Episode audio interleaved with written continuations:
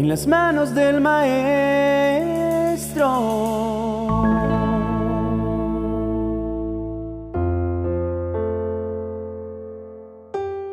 Cuando leemos Juan capítulo 6, versos 5 al 11, nos encontramos con la generosidad divina, donde Jesús da de comer a cinco mil hombres tras un milagro. Pero adicionalmente nos encontramos con un detalle que personalmente me sorprendió al entenderlo.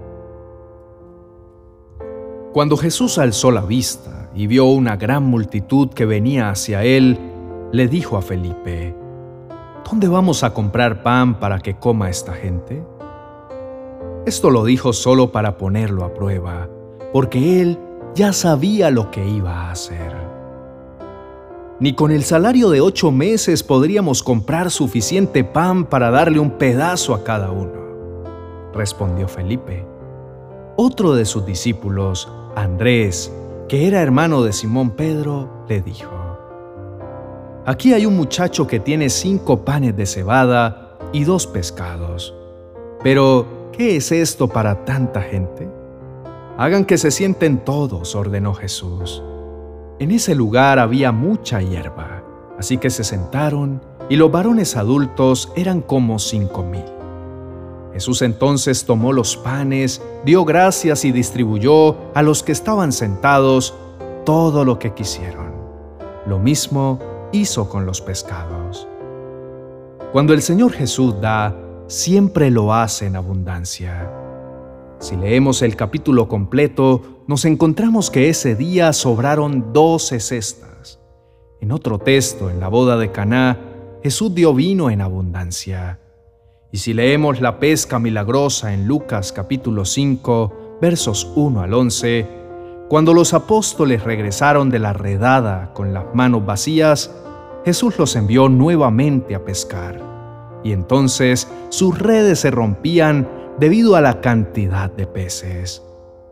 Notemos que en cada ocasión Jesús pide a sus discípulos un mínimo esfuerzo. Siempre les decía que hicieran algo, que lo intentaran de nuevo. Él desea que participemos en su infinito amor y generosidad, conociendo nuestras necesidades, nos da todo y aún más, pero quiere que seamos conscientes de que necesitamos de su ayuda. En esos lugares desérticos, donde Jesús enseñaba a las multitudes, las sació con cinco panes y dos peces que un niño le había dado. Y todos comieron. Jesús pudo haberlo hecho igual y a partir de la nada. Durante la boda de Caná, María dijo a Jesús que faltaba vino. Él pidió que llenaran de agua los recipientes, aunque hubiese podido hacer el vino sin necesidad de agua. Asimismo, pudo haber llenado de peces la barca sin que sus discípulos, muy cansados como estaban, tuvieran que regresar a pescar. Entonces surge una pregunta. ¿Qué espera Él que nosotros hagamos? Solo un pequeño esfuerzo, quizá un sufrimiento, renunciar a algo o a alguien que nos gusta mucho, dejar de murmurar tal vez, renunciar a eso que, aunque trae satisfacción, no le agrada a Dios. Cuando vamos a recibir bendición, Jesús quiere que nos esforcemos tan solo un poquito. Tal vez para alguien sea demasiado, pero Él promete darnos paz, felicidad, gozo en abundancia, así como también la respuesta a nuestras necesidades del momento.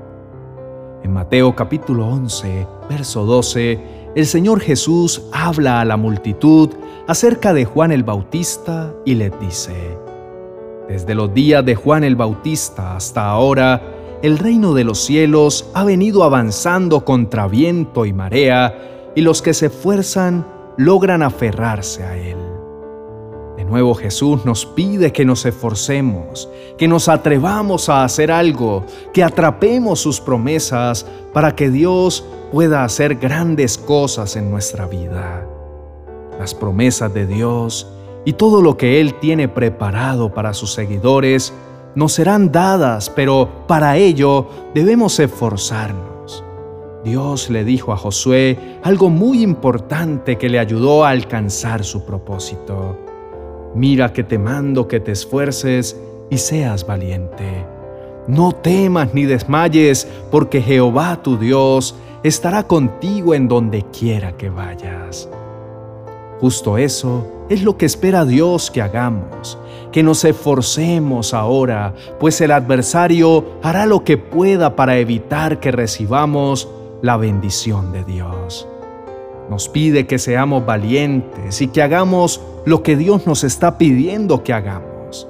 Debemos buscarlo y hacer cosas en fe para alcanzar su propósito. También nos dice que no tengamos temor, pues ese no viene de Dios.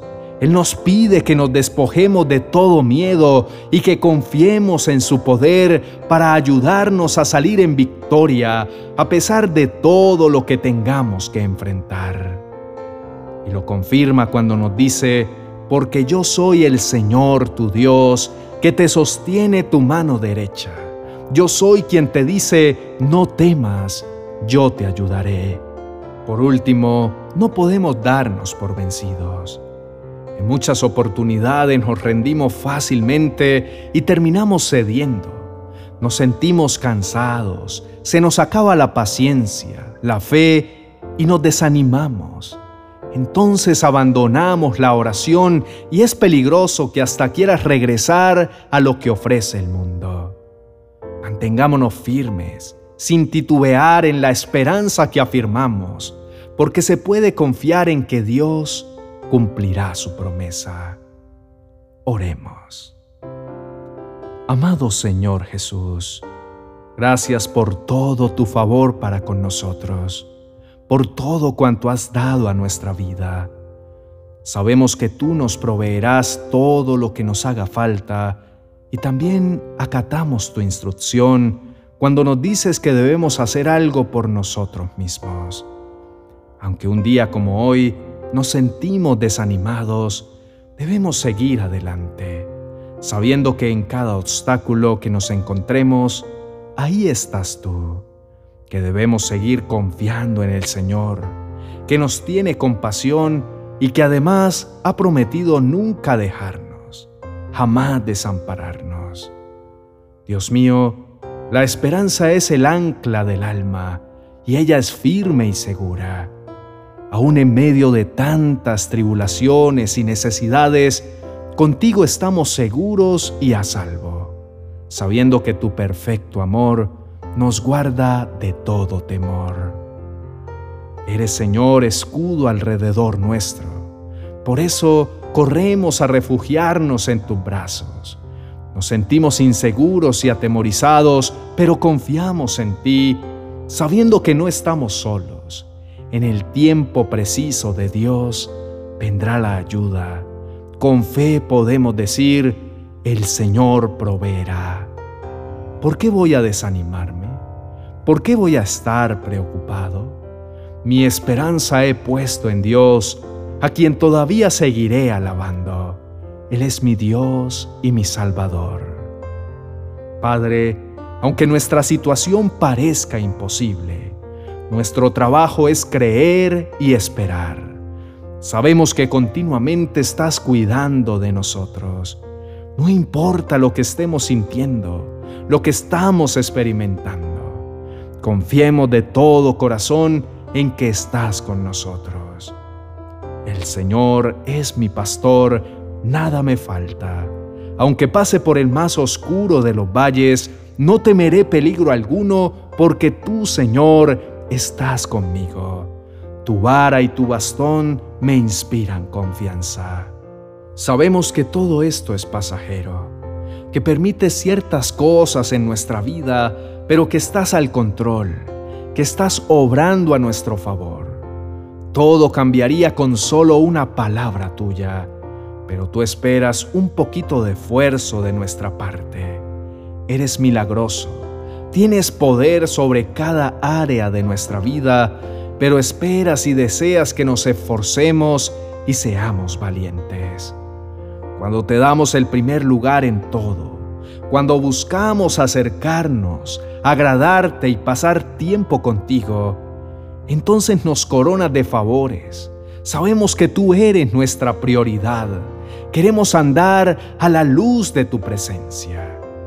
Padre, quita toda distracción, toda pereza, toda apatía que nada impida que podamos concentrarnos en tu maravillosa presencia. Aleja de nosotros todo lo que nos separa de ti. Que tu Espíritu Santo nos ayude a vivir en la paz y el gozo que solo tú sabes dar a nuestra vida. El Señor tu Dios está en medio de ti. Él es poderoso y te salvará. El Señor estará contento de ti con su amor te dará una nueva vida. En su alegría cantará. Hemos orado al Padre en el nombre del Señor Jesús y con la presencia de su Espíritu Santo en medio de nosotros. Amén y amén.